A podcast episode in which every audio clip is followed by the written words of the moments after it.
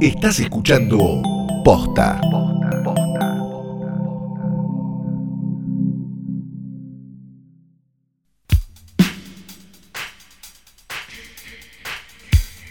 Buenas noches, buenas tardes, buenos días, o lo que sea que coincida con el momento específico en el que le diste play a esto que te juro que es un nuevo episodio de Hoy tras Noche Diario. Mi nombre es Ferreira Sargenti. Y Mi nombre es Santiago Calori y a pesar de las múltiples personas que nos pidieron que le pongamos hoy tras noche pingo, no lo vamos a hacer todavía. No, no, eh, salvo que lo podamos registrar y le podamos sacar algunos pesos eh, específicamente o algo, pero Claro, por ahora me sí. parece que no. Si lo podemos monetizar, no tenemos ningún demasiado. problema. La palabra Sí. clave en nuestra vida es monetizar. Monetizar. Claro que sí. Estuvimos, ya llevamos no sé cuántos días, 25. Pará. Hace 25 días que estamos en cuarentena, eso significa que hay, hay 25 episodios de Hoy tras Noche Diario. Más o menos, creo que empezó unos días después, pero sí, puede haber 23, 22, por ahí. No Seguramente alguien los va a contar y va a decir, no son 23, son 21. Bueno, maestro, te felicito. Los contaste. Bravo, sabés contar hasta 23. Pero bueno, más o menos. Sí. Hoy tenemos una, una recomendación que de alguna manera vale, vale doble, ¿no? Vamos a hablar de una película de 1986, pero esa película es una versión distinta, retocada de una película de 1960. Exactamente, es una versión de una película de Roger Corman de 1960 que se llamaba La tiendita del horror y la película de la que vamos a hablar es La tiendita del horror de 1986, pero de Frank Oz. Que básicamente... Sí, Frank Oz, también conocido como Yoda, eh, también conocido como eh, Fozzie el oso, Piggy. Claro. ¿Y quién más era en los Muppets? no me El vos sos Cookie la experta en Muppets, yo me acuerdo poco. Sí, eh, y es el señor que estaba abajo de, de Yoda también en, en Star Wars. O sea, tiene eh, un carrero, no, pero además, hablando en serio, eh, el señor dirigió algunas películas, algunas muy bien, otras no tanto, ¿no? No, bueno, qué sé yo.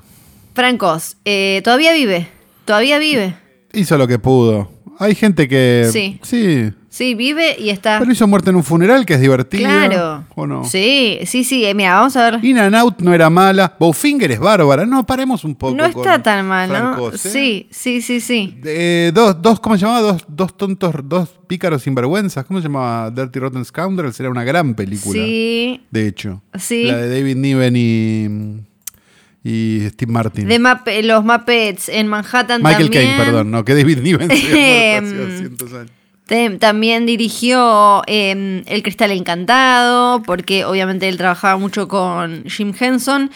Así, a favor, a favor. ¿Cuál es el problema? Perdón, ¿cuál Sí. es el problema de la filmografía de No, no, no, es- no, no, no. eh, podemos decir de Step for Wives. Step for. Wives, ok. Sí, sí, pero... Claro, pero en una filmografía de que 10, 15 películas, una mala, No, claro, claro, mejor que sí. Sí, posta, posta. Eh, eh, está bien. Sí, Hasta, pensar así. hasta hizo esa del indiecito en el ropero, que vos no sé si la viste porque era para niños de los 90 y vos eras adolescente y ya estabas como No, ahí, esa tipo, yo me la perdí. eh, no, ya estaba en otra. Claro, estabas muy sí. en otra. Era raro. Estaba Era un chaboncito yendo- que tenía un pequeño, un pequeño roperito y metía muñequi- un muñequito de un Oh. indio y cobraba vida. Y era como un pequeño Oh. indiecito eh, muy, muy película para eh, niños de los 90. Pero bueno, volvamos a 1986. Pero Flor no ha traído este escritorio al pedo. Pero claro, pará. no claro. quería. 1986, esta eh, versión Sí. de la tiendita del horror musical, a diferencia de la del 60, que no era musical. No era musical, exacto. Era una película de Corman eh, que tenía unos actores ahí dando vueltas. Estaba. Había un muy joven Jack Nicholson, o yo estoy loco. Eh, sí, claro, está. Había está sí, había un muy eh, joven, claro, sí, sí, sí. Sí, sí, sí, sí, eh, Sí, claro, aparece sí, ahí sí. súper, súper jovencito. Eh, ¿A quién más tenemos que puedan eh, A ver. reconocer? No, ahí está. Si nosotros. No, Sí. después no. No, no, después después- actores de esa época. Jack No, pe- pero. Pero mm, sí. no. Eh, está Dick Miller, digo, pero no. que- no, No, no, sí, sí. D- Dijimos que pudieran Sí, conocer. sí, por eso, por eso. El punto es que eh, si vos la ves, la verdad, la tiendita del horror es bárbara, todo bien, nos ponemos la remera y todo, la original, pero es medio un teatro de Darío Víctor. sí, sí. Sí. La original es como una comedia eh, simpática que tiene como el toquecito Corman, tiene eh, esta mm, eh, la, la- la planta que le pide al chabón que la alimente y es como dice Calo, una especie medio como de comedia levemente oscurita con enredos y alguna cosita así. Eh, está, mm, está Pero un sillón y tres puertas, digamos. Sí, muy, muy así. Después de la película del 60, hay gente que se avivó y dijo, che, esto da, da para más. Y ahí hicieron el musical, que creo que arrancó siendo de Off-Broadway, o sea, como el lado B de Broadway. Y después vino la adaptación de ese musical, que es la película de Frank Oz.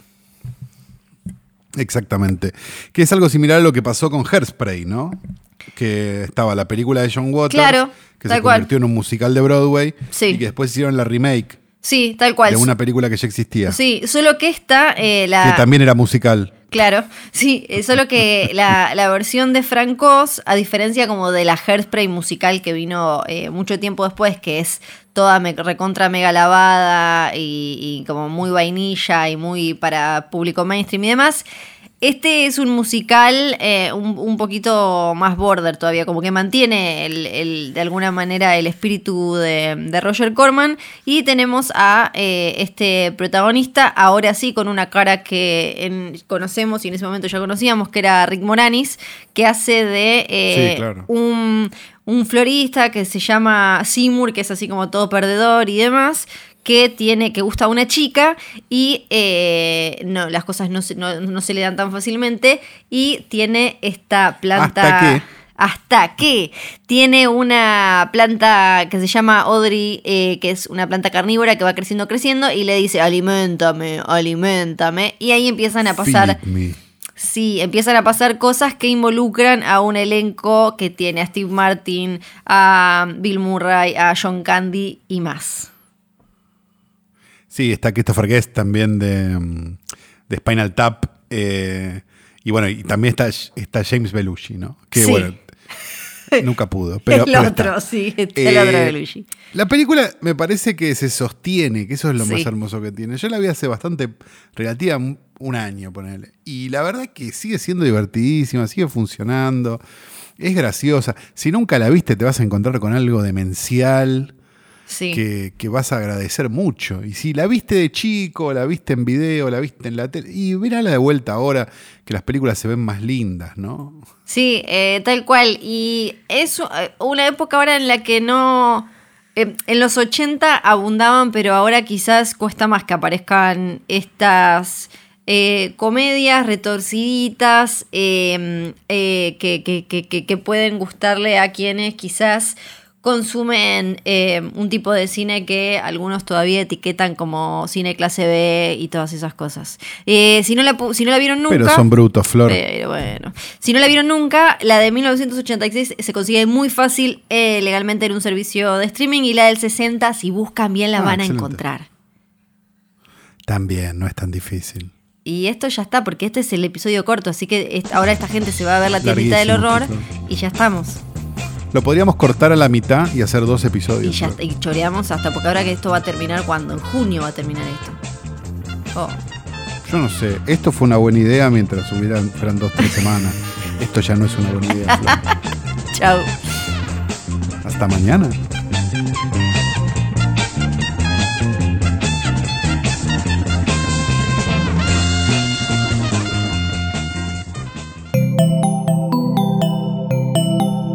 Estás escuchando Posta.